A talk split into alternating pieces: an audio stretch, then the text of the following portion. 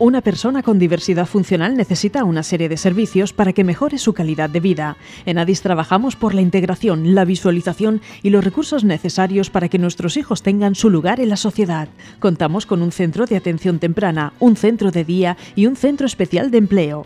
Ofrecemos programas formativos de cualificación básica, hostelería diversa, apoyo terapéutico y ocio.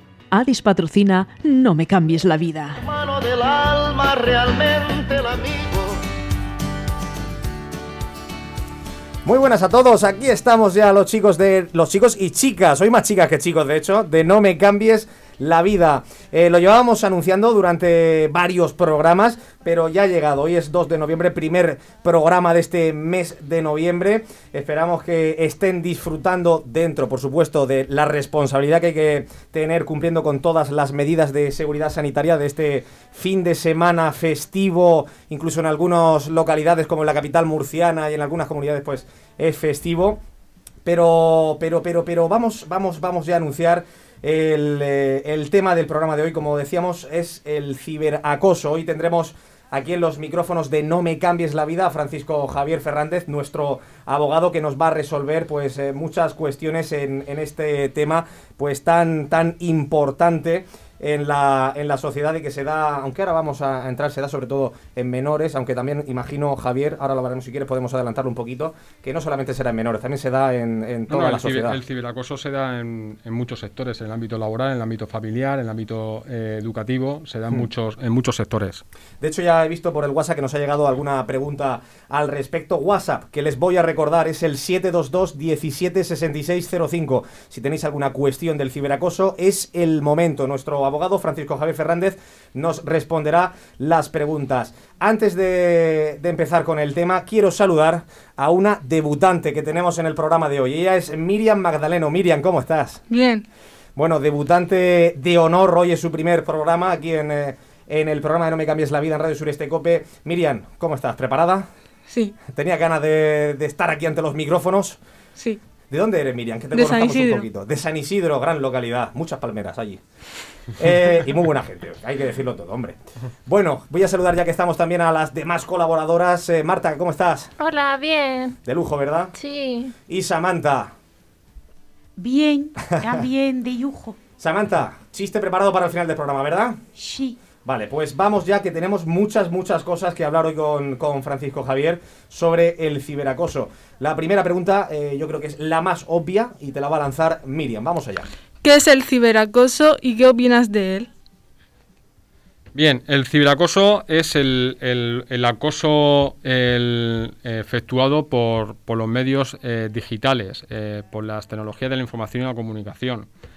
Tendrá que, para ello, pues necesario, necesario el saber qué es acoso, ¿vale?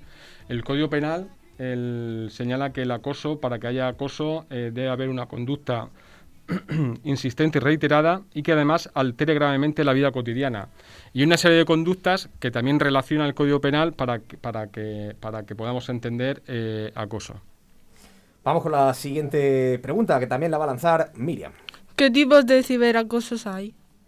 Bien, eh, clasificaciones hay, hay muchas, pero a mí me gusta realizar la, la siguiente. Está el, bueno, mm, si nos ceñimos al, al ciberacoso en, en menores de edad, ¿vale? Eh, yo la, la clasificación la hago en tres tipos. Lo que es el ciberbullying, el grooming y el, la ciberviolencia de género. Vemos eh, mucha terminología en inglés. Sí, somos muy fashion. somos muy fashion. Tenemos que, ser- tenemos que dar muy fashion. El, el ciberbullying es un tipo de acoso que se da entre menores. El requisito es que, que sean en- entre iguales, ¿vale? Mientras que el grooming es un acoso de un adulto a un, a un menor de edad. Y luego está la ciberviolencia de género en menores de edad, que son aquellos menores de edad que son parejas sentimentales que, que uno pues realiza acoso al, al otro a través de, la- de las nuevas tecnologías, por ejemplo a través del WhatsApp. Se da mucho, mucho el caso que cuando le envían mensaje diciendo dónde estás, eh, le sale al que enviado al, al que envía el mensaje en azul, la sube en azul y ve que no contesta y empieza pues ahí a, a- a acosarle reiteradamente y constantemente invadiendo su, su intimidad. Vamos con la siguiente pregunta, Miriam. ¿Qué es el sexting?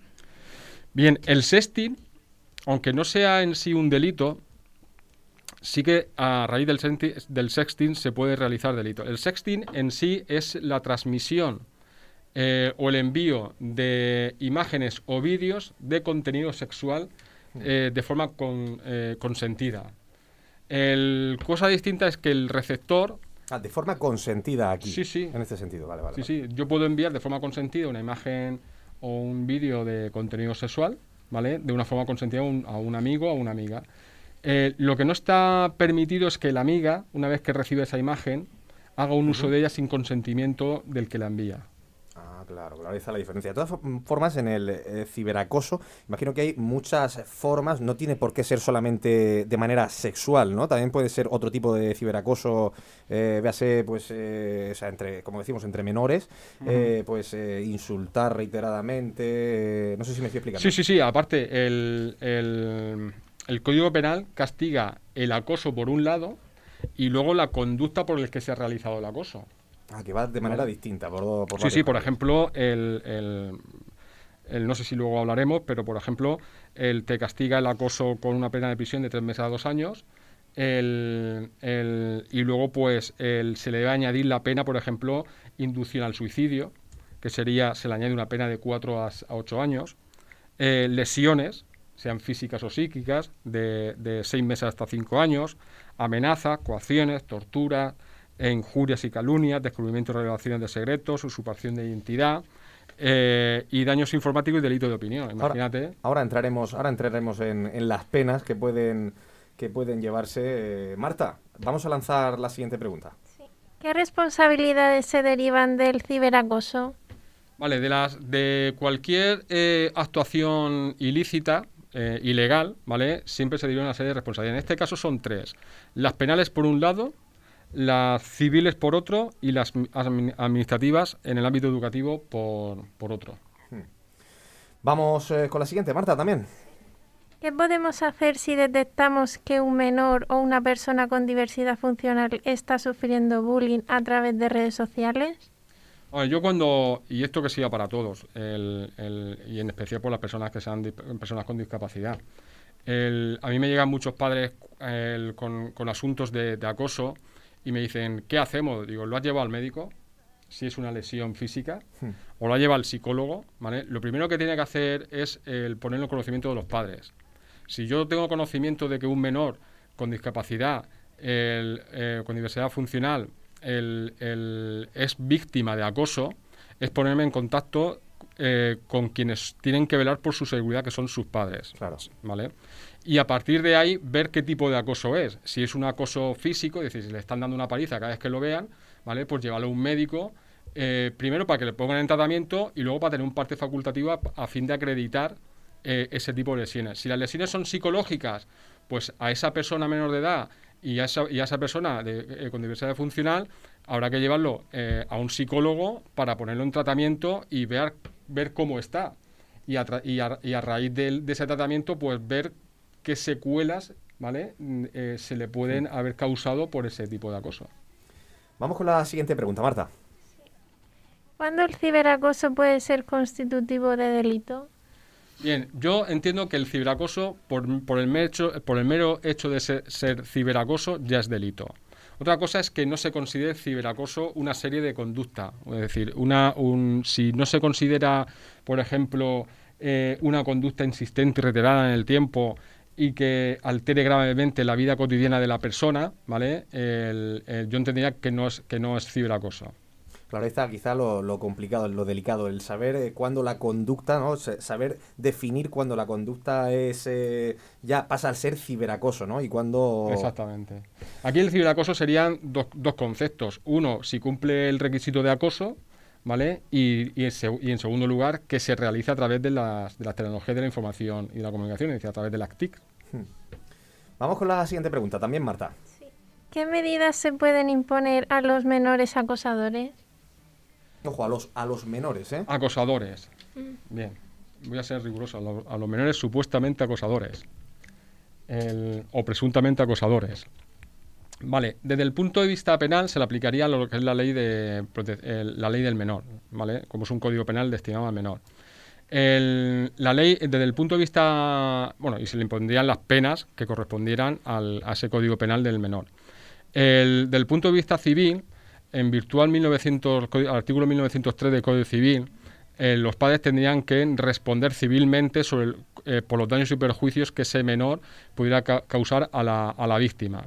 Y desde el punto de vista administrativo, eh, se le pueden imponer varias medidas en el ámbito educativo. Dice, el centro en el que se ha, podido- se ha podido producir el- ese, ese acoso, ciberacoso, pues lo puede expulsar de forma temporal o definitiva, amonestar verbal o, o por escrito, incorporación a una aula de, aula de convivencia, realización de, ta- de tareas educadoras en horario no lectivo, suspensión provisional a clases o actividades extraescolares, una serie de medidas en el ámbito, en el ámbito educativo.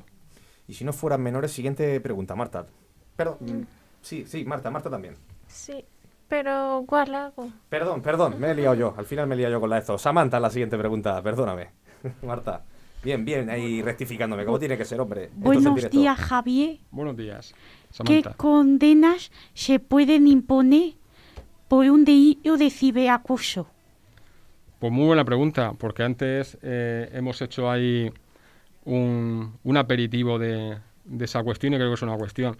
El- es muy importante informar a, a los ciudadanos que el ciberacoso tiene una pena a la cual se le va a sumar la conducta por la que se ha realizado el acoso. Por ejemplo, si yo realizo el acoso a través de, insultos, a mí se me, se me impondrá, el, por ejemplo, una pena de, de entre 3 a 4 meses, más, eso por el tema de, la- de los insultos, más el- una pena por, por, por acoso de 3 meses a 2 años. Si, por ejemplo, si yo realizo el acoso, es decir, si yo de forma constante el- un niño está pegando a otro, ¿vale? El, el- aquí se le aplicaría el acoso, la pena del acoso, que sería de tres meses a dos años, más lesiones, ¿vale? Que sería otra pena añadida de seis meses hasta cinco años. Se le sumarían los dos. Al final, si te descuidas, se puede ir hasta siete años.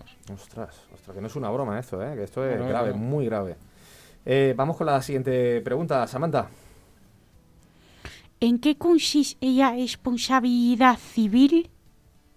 La responsabilidad civil consiste en, de- en indemnizar a la víctima de los daños y perjuicios que le haya podido ca- causar el, el agresor. Por ejemplo, si de la si han sido una paliza, ¿vale? Eh, constante, reiterada en el tiempo, pues se le debe indemnizar de aquellos de aquellas lesiones que le haya producido. El- serían, por ejemplo, los días de baja que haya podido estar y no acudir al centro, eh, más las secuelas que le haya podido quedar físicamente, más si la, si la que normalmente también van acompañadas de secuelas psíquicas, más aquellas secuelas psíquicas. Que esto saldría del bolsillo del acosador. De los si es menor de edad, de los padres del acosador. De los pa- fíjate. Vamos con la siguiente pregunta, Samantha. Y la responsabilidad administrativa en el ámbito educativo, ¿en qué consiste? Pues bien, la responsabilidad administrativa eh, consiste en iniciarle un expediente sancionador a, a ese menor de edad eh, por parte del centro en el que se haya producido se haya producido el, el- el acoso o el ciberacoso y se podrían poner medidas como las que he comentado antes, la expulsión el, temporal o definitiva del centro. Aquí hay que matizar, si está en edad escolar, el- se le expulsaría del centro pero hacia otro centro amonestación verbal o por escrito, incorporación al aula de convivencia, que a mí esa aula siempre me ha llamado la atención el, el nombrajo que le han puesto, porque la llaman aula de convivencia, pero es un aula donde van todos los malos. Entonces, pues yo siempre, siempre me he preguntado que qué convivencia va a haber en esa aula. Ninguna, claro. ¿Vale? Es, es, bueno, es una anécdota que a mí cuando me leí el decreto en el año 2008, eh, cuando entró en vigor, pues me llamó la atención que en esa aula iban, iban supuestamente todos los malos. Digo, pues bendita, bendita la convivencia que puede haber en esa aula. También puede haber eh, medidas como, por ejemplo, tareas educativas. Se le puede limitar lo que es la asistencia a clase o actividades extraescolares. El, y un cambio provisional definitivo de grupo o de clase. Vamos con la siguiente pregunta, Samantha. ¿Qué puede hacer la víctima de ciberacoso para no seguir siendo agredido? Bien, la víctima, el- si es menor de edad, el- como es el tema que estamos hablando ahí, eh, lo primero que tiene que hacer es eh, decírselo a sus padres. Y sus padres lo primero que tienen que hacer es el apoyarle, apoyarle y apoyarle, porque muchas veces, el- no sé por qué los mayores, pues parece que ponemos en duda toda la versión de nuestros, de nuestros hijos o, o nos vamos a la, a la sobreprotección. Y el término medio eh, no- nos cuesta un poco encontrarlo. Y yo lo que, lo que, lo que sí que le pido por, por su bien a, esas, a esos menores de edad que son víctimas de, de acoso o ciberacoso es que hablen con sus padres, que confíen en sus padres. Vamos con la siguiente pregunta, Samantha. ¿Qué tienen que hacer los padres si conocen que su hijo es víctima de ciberacoso? Bien, los padres lo primero que tienen que hacer, yo, bueno, yo en este caso siempre digo que lo primero es la salud, si sea física o mental, de cualquier persona, y en este caso de una persona de especial, de especial protección, como puede ser un menor o una persona con diversidad funcional. Si, la, si el acoso es de carácter físico, lo primero que tienen que hacer los padres es llevarlo a un centro sanitario para que le curen esas heridas que le pueden haber ocasionado el, por, bueno, por, por la, por la aflicción del, del- daño físico. Si es el daño psíquico, lo primero que tiene que hacer el padre es poner en tratamiento el, psicológico para que inmediatamente sea, sea tratado eh, psicológicamente el menor. Yo, una vez que ya está puesto en tratamiento, sea físico, psíquico o mixto, porque eh, yo, yo lo que te digo, si todos los días te están dando una paliza, aparte del daño físico, mentalmente te están machacando. Que a veces ¿vale? es, o sea, es incluso peor, claro. Vale, entonces, una vez que yo haga eso, inmediatamente después, el, buscaría un abogado para que ya tome las medidas. Y digo inmediatamente después, porque lo normal muchas veces es ponerlo en el centro educativo, pero el centro educativo, no sé por qué, muchas veces, también, también depende del centro, ¿no? Pero le cuesta, le cuesta como eh, arrancar, ¿vale? El protocolo de protección eh, de ciberbullying para proteger a la víctima. Yo he tenido algún expediente que ha dejado mucho de desear el equipo directivo, eh, que más que proteger la víctima parece que está eh, eh, protegiendo al supuesto agresor. Y a la víctima ¿vale? se le cuestiona su actuación como si hubiera provocado al, al agresor. Muy bien, eh, eh, Javier, nos han llegado un montonazo de preguntas a través del WhatsApp, pero nos estamos quedando sin tiempo. Si te parece, vamos a hacer una cosa. Vamos a responderlas, pero a través de nuestras redes sociales y a través Per- de perfecto, nuestro blog. perfecto. Todas las preguntas nos han llegado, por ejemplo, un mensaje. Espérate que esto ahora se me ha ido, un segundín. Nos dicen, por ejemplo, ¿consideras que el ciberacoso se da también en entornos laborales o es exclusivo de menores y en redes? Otra pregunta dice, ¿cree usted que las denuncias sobre ciberacoso tienen una respuesta adecuada por parte de la justicia? Estas son algunas de las preguntas que nos han llegado. Y que, como decimos, te propongo eh, que las respondamos a través de las redes Por supuesto, sociales. por supuesto. Oye, y hemos hablado un tema eh, que es bastante serio. Si os parece, vamos a rebajar un poquito las tensiones, cerrando el programa con un chiste de Samantha. Samantha, adelante. ¿Qué le dice un ángulo es a un ángulo de 120 grados? Eso, uso. Y con este y con este chiste ya sí que nos vamos. Oye, quiero decir un apunte. A partir de este sábado vais a poder ya adquirir los calendarios solidarios de Addis. Lo anunciaremos más extendidamente en el próximo programa. Nos vemos el próximo lunes. Francisco Javier, muchísimas gracias por estar un A lunes más con nosotros. A vosotros siempre. Adiós. Adiós. Ilusión que